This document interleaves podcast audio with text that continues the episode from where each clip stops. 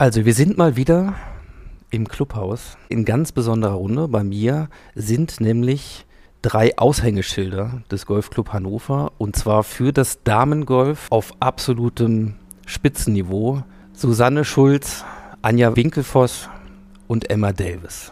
Erstmal vielen, vielen Dank, dass ihr euch Zeit genommen habt für unsere Runde heute. Emma, seit wann bist du Mitglied hier im Golfclub Hannover? Ich bin seit 2016 Mitglied hier und äh, es war auch sehr lustig. Ich hatte eigentlich nur ein Fitting hier bei Alexander Schmidt und dann fand er meinen Schwung ganz gut und dann meinte er mal, willst du ein bisschen öfter zum Jugendtraining kommen und ich war in Pferden und da gab es nicht so eine große Darmannschaft und dann bin ich äh, öfter zum Training gekommen und dann schlussendlich sogar gewechselt. Ja, ja, man muss aufpassen, wo man den Schwung präsentiert. Ja, ne? also, das, ja. Wir werden noch ein paar andere Sachen zu dir hören, aber wir werden nicht alles gleich verraten. Anja, wann bist du denn hier mit dem Golfclub Hannover in Berührung gekommen? Ja, meine Golfgeschichte fängt schon ein bisschen früher an. Mm, Das liegt daran, dass ich ja auch schon ein paar Jährchen älter bin, jetzt schon 44 und ich habe ähm, damals mit sieben angefangen und bin ähm, nach Hannover gekommen und dann auch irgendwann der Liebe wegen hier hängen geblieben.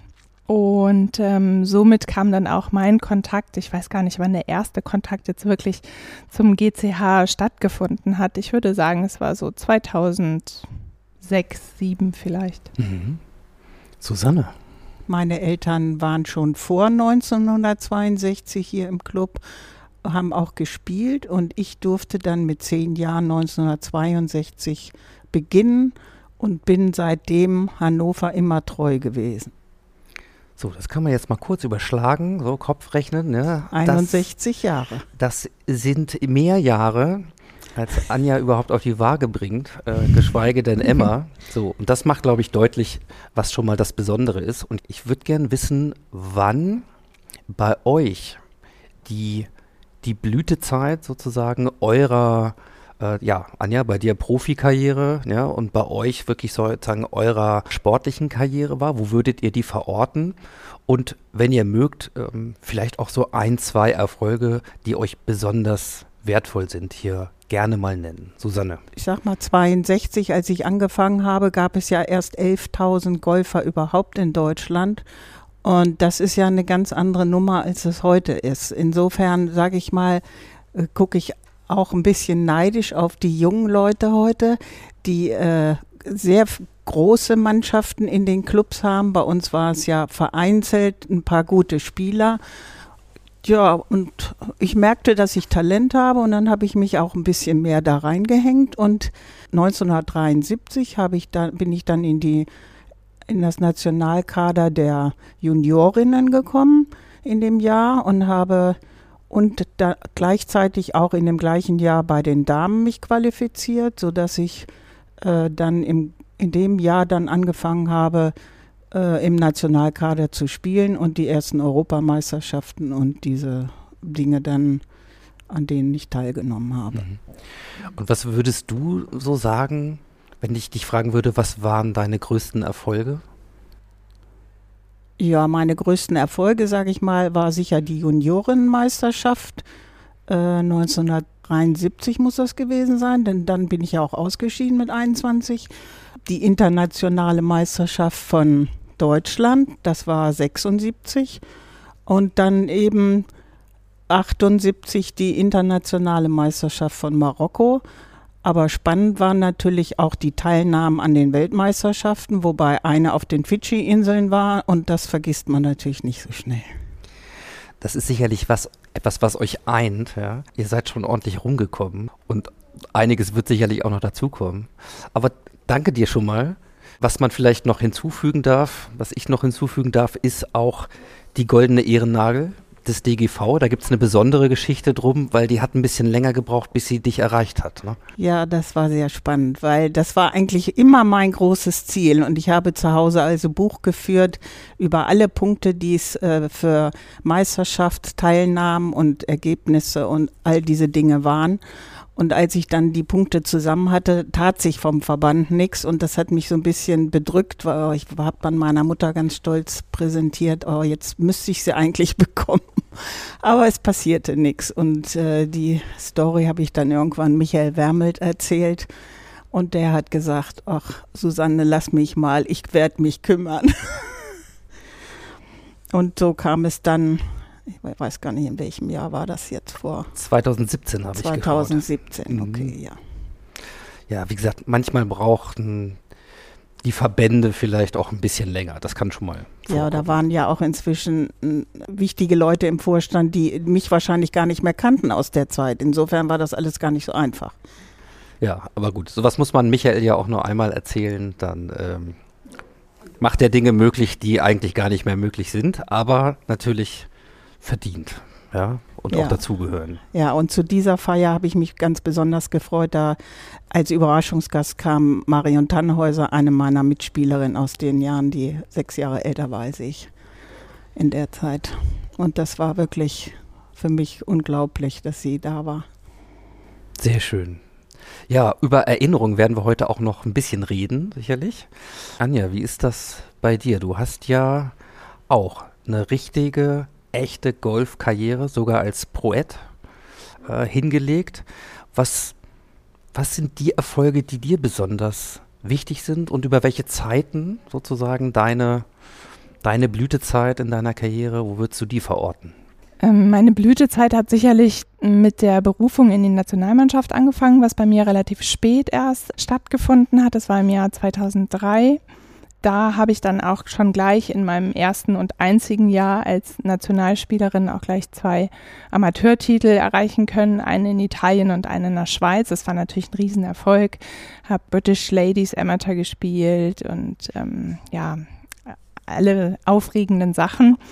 Und meine Kolleginnen, mit denen ich dann da so über die Fairways ähm, gegangen bin, die haben mir davon erzählt, dass sie dann ja am Ende des Jahres die Qualifying School mitspielen wollten. Da habe ich gesagt, hm, interessant, was ist denn das genau? Ja, da kann man sich dann für die europäische Damentour qualifizieren im Profigolf. Habe ich gesagt, ah, oh, ist ja spannend, okay sollte ich vielleicht auch mal probieren, weil irgendwie spiele ich gerade ganz gut und ihr auch und vielleicht machen wir das dann auch zusammen. Und dann haben wir uns alle am Ende des Jahres in Portugal getroffen, haben bei Sauwetter da, ähm, ich weiß gar nicht, ich glaube es waren erst vier Runden und dann nochmal vier Runden schrecklich äh, diese Q-School gespielt.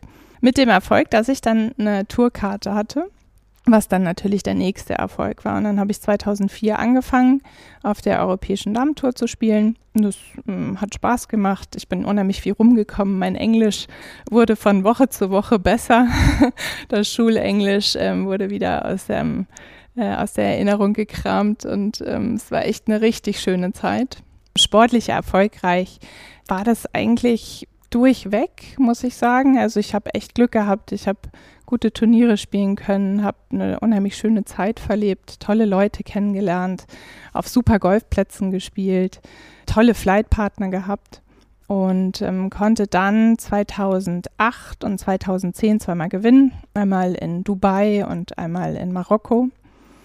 Das waren beides großartige Turniere, weil das eine war das letzte Turnier von Annika Sörenstam. Das mag den älteren Zuhörern vielleicht was sagen. Das war so eigentlich die erste Profigolferin, ähm, die eigentlich weltbekannt war. Eine Schwedin, die auch den Damensport sehr sportlich gemacht hat. Sie war durchtrainiert, sie war fit ähm, und sie hat einfach konstant sehr, sehr gutes Golf gespielt. Ähm, das war ihr Abschiedsturnier und ähm, sie hätte natürlich gerne auch noch den Titel des letzten Turniers mit nach Schweden genommen oder mit nach Amerika. Ich glaube, sie hat zu der Zeit schon in Amerika gelebt. Aber ja, ich hatte leider nicht die Chance, mit ihr im, im letzten Flight dann zu spielen. Ähm, am letzten Tag, das ist mir leider nicht vergönnt gewesen, aber am Ende ähm, hat sie mir dann zu meinem Erfolg gratuliert und das war natürlich ein unbeschreibliches Erlebnis und eine unbeschreibliche Woche. Und ähm, der zweite Titel kam dann für mich in Marokko, was eigentlich zu der damaligen Zeit habe ich das gar nicht so realisiert, aber retrospektiv muss ich sagen, ähm, dass das ein irres Event war, weil nachdem ich dann dieses Turnier gewonnen hatte, gab es eine Abendveranstaltung und da war der marokkanische König anwesend. Der war quasi mein Tischherr. Und ähm, in, in Vorbereitung darauf wurde ich dann auch abends auf meinem Hotelzimmer angerufen, ob ich denn passende Kleidung dabei hätte. Und da habe ich gesagt, na ja, klar, ich habe ein schwarzes Kleid dabei. Ja, wie lang das denn sei? Naja, so bis übers, also so am Knie ist das ungefähr. Sieht total super aus. Ich war extrem überzeugt von mir. Dann kam eine Dame zu mir aufs Zimmer und brachte mir ein langes, schwarzes Gewand, langärmlich bis zu den Füßen runter und legte mir doch sehr nahe, doch bitte das zu tragen. Aber ja, habe ich dann gemacht, ähm, habe es zu dem Zeitpunkt auch, weil ich einfach auch glücklich war und ähm, ja, habe das gar nicht so realisiert, was es eigentlich für eine Bedeutung hat, neben dem König da zu dinieren, von großen Platten zu essen und er gibt mir ja, gibt mir die Sachen auf den Teller. Es war schon, ja, irgendwie cool, mhm. spannend. Ja, das glaube ich. Und äh, wie gesagt, sind, sind so mal so Einblicke, ja, wo man dann auch so hinkommt und wo einen die Karriere dann äh, vielleicht auch, in welche Situation sie einen dann bringt. Äh, sehr spannend. Ich darf vielleicht noch ergänzen, so auf der Weltrangliste, ähm, du hast es immerhin bis auf Platz 128 gebracht, dann in, in 2009, also man sieht schon, das ist tatsächlich äh, außergewöhnlich und insofern kommen wir mal zu Emma. Auch in deiner Karriere gibt es schon eine Menge Highlights. Erzähl uns doch mal, worauf du besonders stolz bist. Also ich bin vor allem auf mein letztes Jahr stolz. Was für mich eine Überraschung war, war der IAM, also Internationale Amateurmeisterschaft. Ich habe ganz solide gespielt. Es war auch ein Platz, wo man vor allem sein Eisenspiel beherrschen sollte. Und das ist wirklich meine Stärke. Und das konnte ich zum Glück da echt gut ausleben. Und da hatte ich auch einen echt schönen Moment. Und zwar beim allerletzten Putt hat meine Mutter mir noch gesagt, der Putt äh, ist wirklich richtig. Und dann habe ich sogar noch so einen 4 Meter total Break-Putt gelocht zum Birdie. Und dann stand im Live-Scoring sogar, dass ich geteilte Dritte geworden bin. Um dann leider zehn Minuten später zu erfahren, dass es dann doch nur der vierte Platz wurde, weil da ein Fehler am Live-Scoring war. Aber es war einfach ein schöner Moment, so dass, also, dass ich das einfach geschafft hätte, auch mit dieser Ansage. Das war echt schön. Und natürlich auch die deutsche Meisterschaft jetzt zum Abschluss des Jahres war auch sehr gut mit dem zweiten Platz, wo ich noch in der zweiten Runde echt gut hinterhergelegt habe nach meiner ersten Plus-4-Runde. Hab dann ähm, den besten, also die beste Tagesrunde gehabt mit minus 5. Und dann am letzten Tag, glaube ich, nochmal eine minus 1. Und ja, das ist dann der zweite Platz geworden. Da war ich auch sehr stolz drauf. Ja, super. Und wenn man in die aktuelle ähm, European, in das in der European Golf Ranking guckt, dann findet man sich da aktuell auf Platz 82. Mhm. Und äh, ich würde mal prognostizieren, das ist noch lange nicht das Ende der Fahnenstange. Also insofern, äh, auch da bist du längst nicht mehr unter dem Radar, sondern schon ähm, auf dem Radar. Es macht, glaube ich, deutlich, in welcher Runde wir hier auch zusammensitzen. Und ich habe mich so gefragt, wenn wenn ihr das benennen könntet, was unterscheidet eigentlich eine Golfspielerin, die auf, auf eurem Niveau und auch, du hast es gerade gesagt, in solchen Situationen dann auch die Putts noch macht, von jemandem, der hier, ja, vielleicht Mannschaft spielt, so, oder auch so, sagen wir mal, ein, durchaus ein gutes bis sehr gutes Golf spielt. Also, was ist der Unterschied, um das spielen zu können, was ihr gespielt habt und spielt? Also ich glaube vor allem die mentale Leistungsfähigkeit. Ich meine, du musst auch diesen Ehrgeiz haben, die Motivation überhaupt zu trainieren. Und ich meine, es kommt ja auch über die Jahre, diese ganze Erfahrung. Und wenn man halt eben nur wenig Turniere spielt, kann man diese Erfahrung gar nicht machen. Und ich wurde halt schon früh damit erzogen, viele Turniere zu spielen. Deshalb konnte ich diese Erfahrung jetzt auch gut umsetzen. Und deshalb glaube ich auch, dass dieses mentale, dieser mentale Aspekt sehr, sehr wichtig ist im Golfen. Zum einen der Fleiß, denke ich mir. Also es kommt halt nicht von ungefähr, dass Profis mehrere Metapads ähm, lochen also Metapatz in Serie, zwei Metapatz zu 50 Prozent oder 70 Prozent und drei Metapatz dann halt auch. Die, die üben halt einfach den ganzen Tag und ähm, beschäftigen sich natürlich auch mit ähm, allem, was sonst noch so dazugehört. Die versuchen Ausgleichssport zu betreiben, versuchen ihren Körper und ihre Muskeln optimal auf den Sport, der ja doch leider recht einseitig ist, ähm, vorzubereiten. Und ähm, man braucht natürlich, wie Emma schon gesagt hat, auch zwischen den Ohren ordentlich Kraft, dass man auch gerade in so Drucksituationen, dass einem dann nicht die Knie schlackern und man auch mit einer Ansage umgehen kann oder wenn man aufs Leaderboard guckt und sieht, okay, der muss jetzt rein, damit ich das hier gewinne oder damit ich Top Ten mache und mich fürs nächste Turnier qualifiziere oder so. Da muss man wirklich schon ja stark sein. Sowas wie Mentaltraining, Susanne. Gab es das bei dir auch schon? Mm, mm, kann ich eigentlich nicht sagen. Ich glaube, dass das so durch die Jahre gewachsen ist. Und weil man das als Kind eben schon begonnen hat, bekommt man einfach diese mentale Stärke, glaube ich, auch durch viele Turniere äh, dann besser in den Griff. Speziell am Grün, sage ich mal, was ja sehr wichtig ist, die, dieses kurze Spiel, dass man viel Möglichkeiten hat, einen Schlag auszuführen. Ich denke, dass ein Spieler, der sehr viel Talent hat und später an, viel später anfängt, Golf zu spielen, wird sicher auch sehr gut in seinem Handicap sein und aber der hat nicht diese Variationen in seinem Spiel. Das bedarf doch mh, hm, viele Jahre des Trainings und des Übens, dass man dann da hinkommt. Mhm.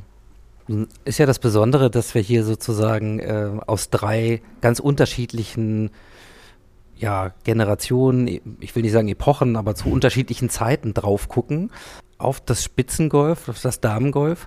Und ich will das vielleicht mal in umgekehrter Reihenfolge machen, deswegen vielleicht mal Susanne bei dir beginnt. Wenn du heute auf das Damengolf guckst, so, was würdest du sagen, ist die größte Veränderung vielleicht zu dem, wie du es erlebt hast in den 70ern? Ich glaube, dass das Training viel intensiver ist, als wir das früher gemacht haben. Es sind viel mehr Statusgruppen, viel mehr Turniere innerhalb unserer Region. Wir hatten einen Clubpokal, wir hatten einen Damenpokal, es gab eine nationale deutsche Meisterschaft und eine internationale und die ganzen internationalen um, in, in Europa, sage ich jetzt mal. Aber diese ganzen AK-Turniere 14 oder 16 bis 18 und 14, das, das hatten wir alles gar nicht. Und, und auch dieses äh, Muskelaufbautraining und äh, es wird heute an viel mehr Dinge gedacht äh, für diesen Leistungssport, als das bei uns früher der Fall war. Mhm. Anja, würdest du das auch noch behaupten, wenn wir jetzt, wir sind ungefähr 15 Jahre zurück, so Pi mal Daumen zu, zu deiner Hochzeit. Was hat sich da verändert? Ja, ja, es hat sich natürlich alles noch mal mehr verbessert. Also man hat halt ähm, von Susanne zu mir in der Zeit hat man gelernt, dass es wichtig ist, auch auf seinen Körper aufzupassen und sich nicht nur mit den Schlägern und den Bällen zu beschäftigen. Ja, durch spezielle Ernährung und durch noch speziellere äh, Muskelprogramme und ähm, auch Konzentrations- und Koordinationsübungen kann man natürlich heute noch viel mehr aus den Athletinnen rausholen. Und ähm, das sieht man auch gerade sind ja derzeit an der Weltspitze der Damen sind ja sehr viele ähm, asiatische Mädchen angesiedelt. Die haben sich schon damals, zu meiner Zeit, haben die sich schon durch ihren Trainingsfleiß extrem von, von allen anderen abgehoben. Also die haben schon morgens im Dunkeln auf dem Parkplatz haben die Golfschwünge gemacht und haben sich gedehnt, wo wir noch im Bett gelegen haben oder ja, vielleicht maximal schon beim Frühstück saßen. Ja, von der Seite her betrachtet haben die einfach, ja, investieren die noch viel mehr in den Sport, als, als ich es vielleicht gemacht hätte. Oder auch gekonnt hätte, muss ich aber auch dazu sagen. Wie klingt denn das für dich, wenn du so Geschichten hörst von vor 15 Jahren hm. oder Jahrzehnte zurück? Ja, wenn, wenn du das so hörst, was Susanne und Anja so erzählen, wie, wie denkst du darüber oder was? Also ich denke genau gleich, also wie die beiden das auch meinten mit dem Athletik. Ich bin jetzt im dritten Kaderjahr auch mittlerweile und ich merke auch, dass Fitness wirklich groß geschrieben ist. Also ich bin jetzt mittlerweile auch im Winter fünf bis sechs Mal im Gym. Also auch immer, wenn ich eine Freistunde in der Schule habe, ich habe immer meinen Turnbeutel dabei, weil ich weiß, da geht's direkt dahin zum Fitnessstudio. Also das hat man gemerkt und ähm, Susanne meinte ja auch, dass sie gar kein Mentaltraining hatte. Das haben wir auch jetzt schon. Also es ist auch bei uns ganz groß geschrieben, weil das am Ende halt die entscheidenden Schläge am Ende sind beim Golfen. Und genau, das merkt man dann auch. Auch der Trainingsfleiß, das ist auch wirklich groß geschrieben. Also ein Kader erwartet dann doch, dass du so über 20 Stunden trainierst. Das ist schon echt viel. Pro Woche wohlgemerkt. Mhm. ja. Und ich nehme mal an, das tust du auch. Ja, ganz schaffe ich es leider nicht wegen der Schule, weil ich habe wirklich oft acht Stunden, aber ich versuche einfach so viel wie möglich zu trainieren. Und bei mir ist es auch so, also bei mir ist vor allem die Qualität hochgeschrieben, weil Quantität ist bei mir, also ich habe es gemerkt früher, da habe ich sehr viel trainiert, sogar öfter als jetzt. Aber wenn die Qualität dabei nicht hoch ist, dann bringt das einem nichts. Deshalb haue ich lieber 20 fokussierte Bälle als 60, einfach nur so. Hat sich denn im Golfspiel etwas verändert? Ja, Material hat sich ja wahnsinnig verändert. Ich habe gerade vorgestern mal meine Schläger rausgesucht, mit denen ich in den 70er Jahren gespielt habe und wollte sie also Emma und den Mitspieler, ihren Mitspielerinnen einfach mal zur Verfügung stellen auf der Driving Range, um mal zu sehen, was hat sich da eigentlich getan. Also Material, deshalb sind ja auch die Golfplätze wesentlich länger geworden, weil der Golfer heute einfach in der Lage ist, mit den Materialien und mit dem Einsatz, der äh, im Fitness stattfindet, äh, viel, viel längere Bälle zu schlagen, als wir das früher zum Beispiel ge gemacht haben. Wenn du abgeschlagen hast mit, mit dem Driver, was hast du so an, an Distanzen man, man, geschlagen? Naja, man muss ja auch dazu sagen, es war noch nicht jeder Platz so beregnet, wie er heute beregnet wird. Die waren teilweise auch trockener. Aber ich sag mal, ich habe meinen Drive mit Rollen vielleicht 220 Meter geschlagen. Mhm. So, das tue ich natürlich heute nicht. Heute sind 219, das Nein, ist. Heute, da, heute freue ich mich über 170. Aber ähm, ja da hat sich eben wahnsinnig viel äh, getan. Äh, ja. Allein der, der Schläger, die Größe des Schlägerkopfs beim Driver heute ist äh, etwas ganz anderes.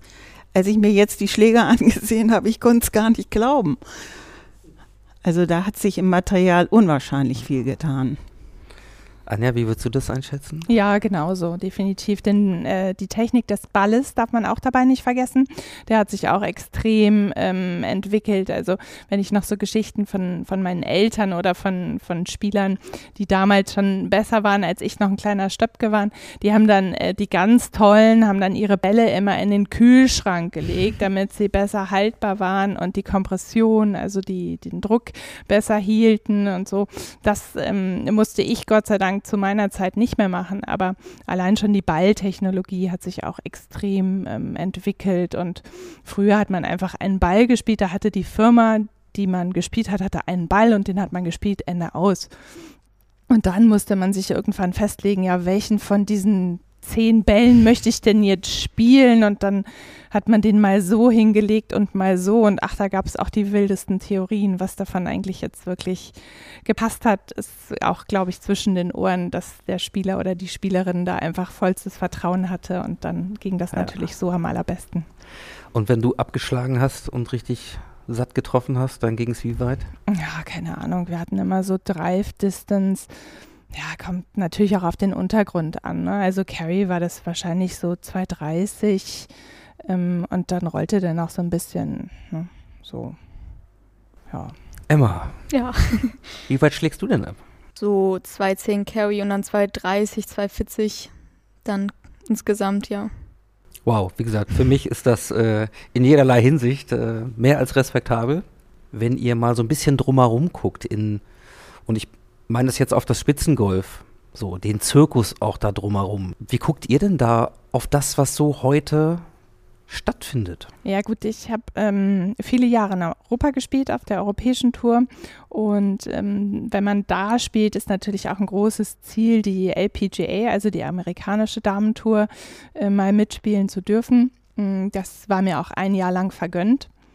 Und ähm, der Schritt von Europa nach Amerika war auch schon extrem, was da für die Spieler alles getan wird. Also, dass sie noch selber überhaupt den Weg vom Hotel zum Golfplatz finden mussten, das war schon, also mancher hat es auch überfordert, aber das wurde einem eigentlich alles abgenommen und ähm, das ähm, war schon ja teilweise wirklich ähm, skurril ja, was dann auch die Erwartungshaltung, die dann auch ähm, damit ähm, schnell dann verbunden wird. Man war das so gewohnt und wenn man dann kein eigenes Auto oder keinen Fahrer hatte oder der Shuttle mal fünf Minuten zu spät kam, dann stimmte gleich die ganze ähm, Aufwärmroutine nicht mehr und so.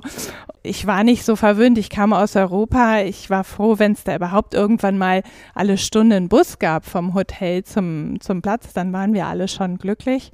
Ja, aber in Amerika wird natürlich auch Golf ist der, der viertbedeutendste Sport, glaube ich immer noch.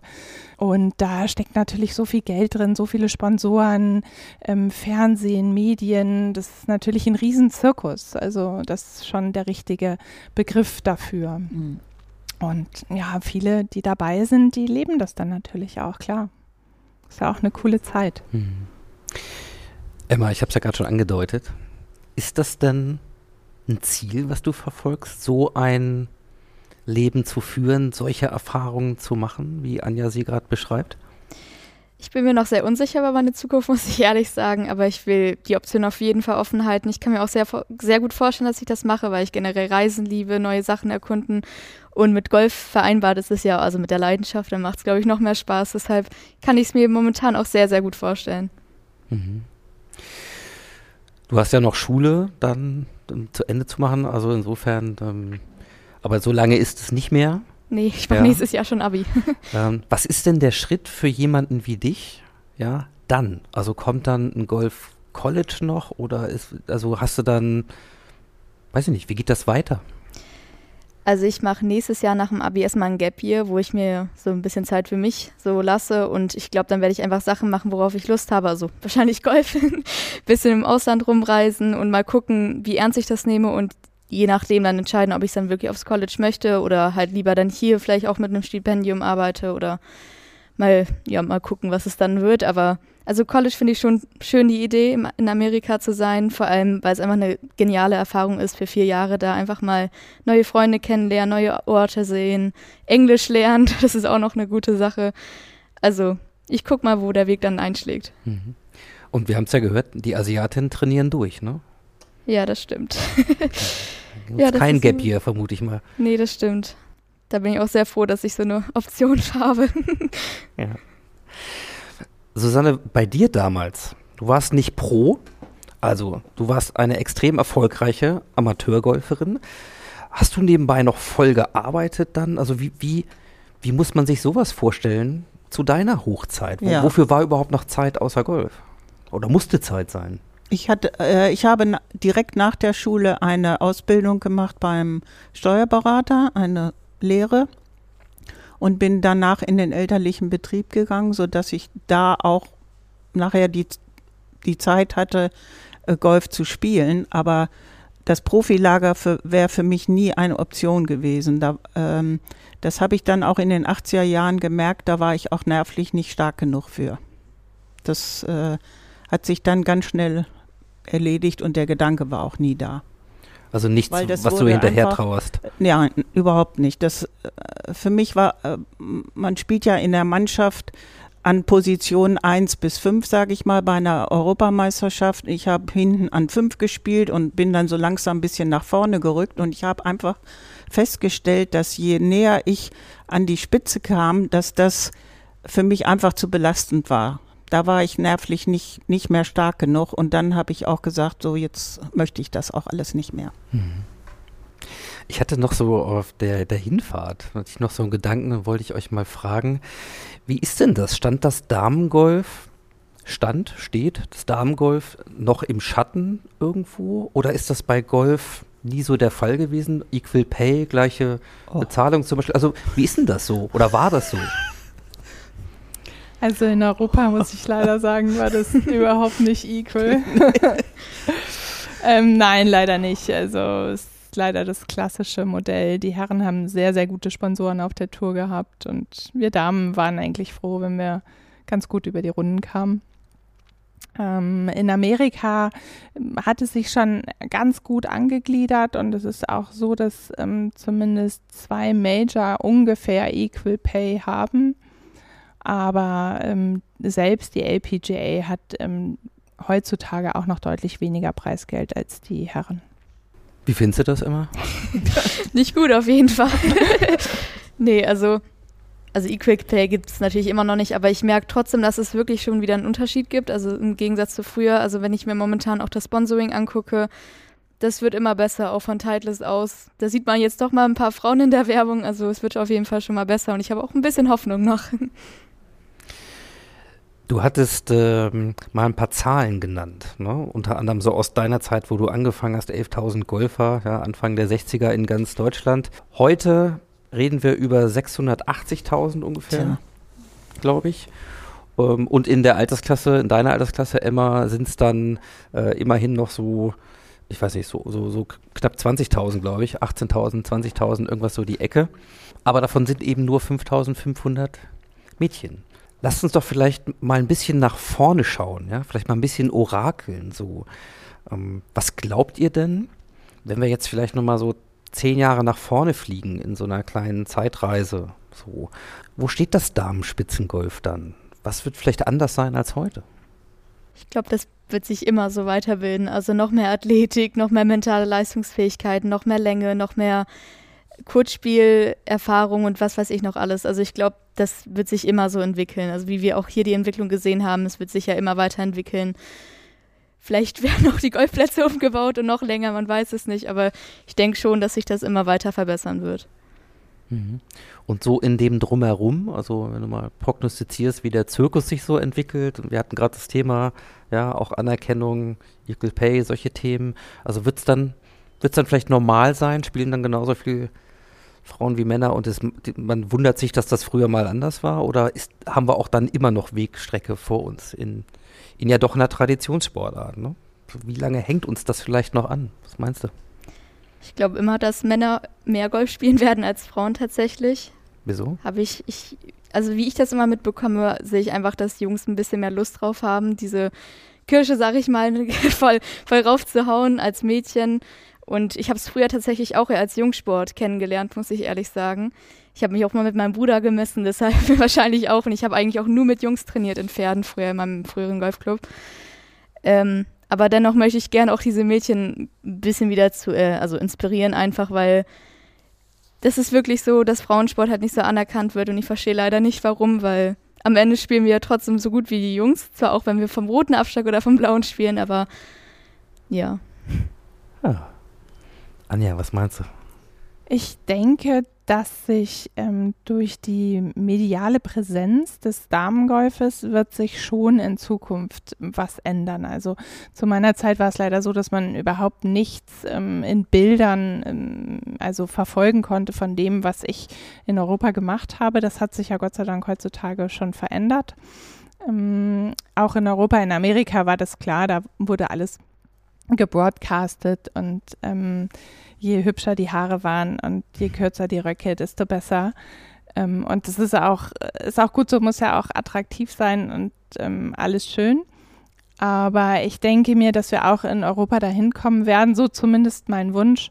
Und ähm, ich hoffe, dass ähm, wir uns dann zumindest an die ähm, Gleichheit der Bezahlung auch zumindest annähern können. Mhm. Susanne, wenn du so nach vorne denkst, was siehst du da? Tja, ist schwierig. Also ich sehe eine unwahrscheinliche Konkurrenz in dem Profigolf. Ich habe äh, letztes Jahr die Gelegenheit gehabt, bei der Ladies US Open ähm, Volunteer zu sein und habe die Mengen von asiatischen Golferinnen da gesehen, die da auf der Tour spielen.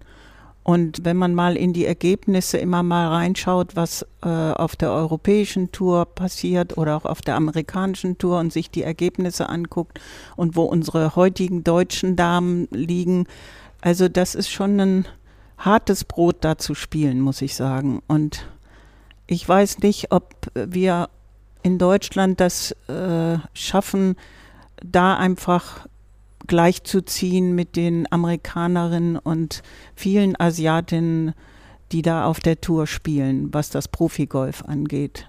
Das Golf ist in Amerika so hoch angesiedelt in den, in den College und die haben einfach für Sport viel, da wird viel, viel mehr getan. Das äh, ist schon ein hartes Brot, dieses Golf sowohl in der Amateur, äh, als Amateur als auch als Profi. Ja, aber Hoffnung besteht. Ja, äh, sitzt hier mit am Tisch und vielleicht so ein Aspekt, auf den ich kurz nochmal kommen möchte, gerade weil wir mit, mit unserer Waldplatzreife ja auch in einem besonderen Jahr unterwegs sind, nämlich im 100. Jahr, wo es die Chance gibt, nach vorne zu gucken, aber auch natürlich mal ein bisschen noch zurück. Ein Schlüssel, und das hört man ja auch immer wieder, ist früh anfangen. Also im Grunde eigentlich mit dem Ball vielleicht schon ne, so ähm, hantieren, vielleicht mitgehen. Also wie, wie kommen junge Leute zum Golf? Ja, und wenn man, wenn man früher anfängt, ist es, würde ich, würde ich schätzen, vermutlich leichter. Vielleicht täusche ich mich aber auch. So, ähm, das heißt, von euch vielleicht nochmal so ein Blick an die, die das auch hören, die vielleicht selber Eltern sind, Kinder haben, kleine Kinder haben, so, was würdet ihr sagen? Wie, wie gelingt ein guter Einstieg vielleicht ins Golf und bei der einen oder anderen ja, dann vielleicht auch ein, ein erfolgreicher Weg lange und international? Also wo ist der Schlüssel am Anfang, um da reinzukommen? Also ich glaube, wie bei jeder Sportart nicht das Kind zwingen, sondern das ein bisschen selbst ausprobieren lassen. Also ich muss auch ehrlich sagen, als ich angefangen habe, ich hab's ich, ich fand es nicht so gut. Also Mama war dann auf den Turnier und ich saß dann doch lieber im Restaurant und hab, hab da meine Sprite getrunken und so. Ähm, aber dann habe ich nach zwei Jahren doch mal gedacht, ist ein bisschen mir doch zu langweilig im Restaurant und dann habe ich doch ein paar Bälle geschlagen und ich fand es einfach so faszinierend, dass jeder Schlag in jede Richtung ging und dass man daran arbeiten kann, dass die halt immer präzise, äh, also präziser werden können. Und so habe ich dann auch den Spaß entdeckt und ich konnte echt gut patten am Anfang und da haben mich auch so viele Leute gelobt für und dann hat man natürlich, hat man natürlich noch mehr Motivation, wenn man diese Anerkennung bekommt. Spaß muss es machen, ganz klar. Und ähm, ja, solange man ja mit anderen Kindern, was natürlich auch eine wichtige Komponente ist. Ähm, gute Jugendarbeit, tolle Jugendgruppen, lustiges Training, also nicht nur stupide auf der Matte stehen und 20 Minuten Bälle schlagen und dann 20 Minuten patten und 20 Minuten chippen, ist vielleicht ein bisschen fad. Aber ich glaube, die ähm, Trainingskonzepte sind heutzutage auch ähm, besser, sodass es dann halt einfach auch in der Gruppe Spaß macht und versucht vielleicht auch so ein bisschen gerade in jungen Jahren den Gruppencharakter, also Jugendmannschaften zu bilden und vielleicht auch einfach mal mit Nachbarclubs irgendwie so Vergleichswettspiele oder irgendwie so so ein Spaßquatsch zu machen mit anschließendem Grillen oder Zelten, einfach, ähm, dass man die Leute bindet, dass die auch eine gute äh, Gemeinschaft ähm, werden und somit die Kinder auch gerne hingehen und auch immer wieder zum Training kommen wollen. Ich glaube, das ist ein ganz wichtiger Aspekt und ähm, dann kitzelt es, glaube ich, bei denen, die das wirklich machen wollen, die, die kitzelt es dann halt. Das ist ja eigentlich das Coole am Golf. Hm. Susanne, du bist 61 Jahre hier im Golfclub Hannover. Kannst du dich noch erinnern, wie das bei dir so anfing damals? Wer hat dich gekitzelt oder hattest du vielleicht am Anfang auch keinen Spaß und es war eher langweilig und dann hat es irgendwann sich gedreht. Wie, wie ist das bei dir losgelaufen? Doch, ich habe eigentlich äh, wirklich gewartet, dass ich endlich zehn wurde und auch anfangen durfte. Es war, äh, war ja. Und aber wir waren natürlich nicht so viele Kinder. Ja, das war dann schon etwas schwieriger. Aber es hat mir von Anfang an Spaß gemacht und ich hatte einen vier Jahre älteren Bruder, mit, mit dem habe ich dann natürlich auch, konnte ich gemeinsam auf den Platz gehen und wir haben auch immer Golfferien gemacht in, an der Ostsee, wo dann andere Jugendliche waren aus Hamburg oder von irgend da aus der Gegend, so, so dass wir immer eine große junge Gruppe waren, äh, die dann äh, morgens auf den Platz gezogen sind. Und mit 18 Löchern war das ja nicht getan. Wir haben ja dann äh, meistens nochmal 18 hinterher geschoben, weil das einfach weil wir so verrückt waren auf Golf. Wenn es dann einen richtig geprickt hat, dann hat es eingeprickt.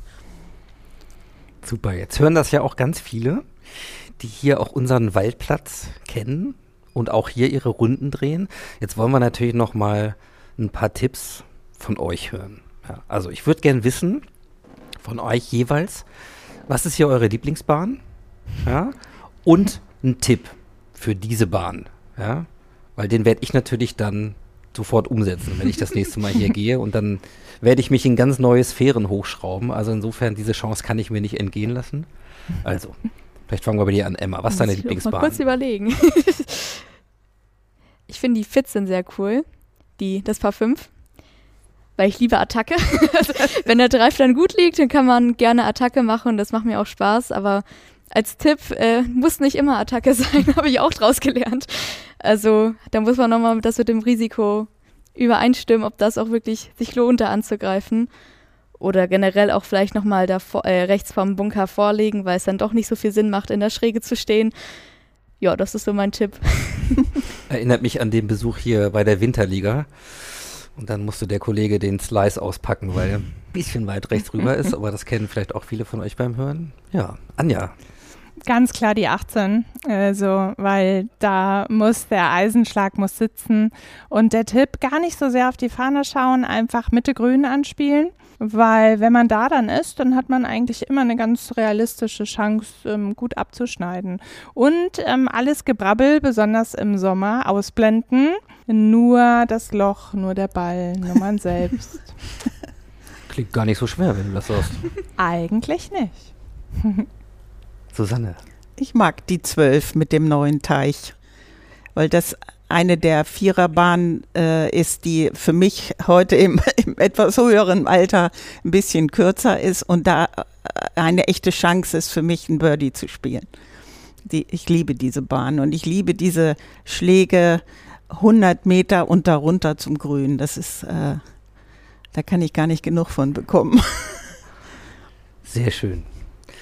Dann will ich es vielleicht nochmal offen machen. Vielleicht gibt es ja noch was, was, was euch durch den Kopf geht oder auf dem Herzen liegt, was ich jetzt gar nicht angeschnitten habe in, in den Fragen, aber was ihr vielleicht gerne noch, noch mitgeben wollt oder loswerden möchtet.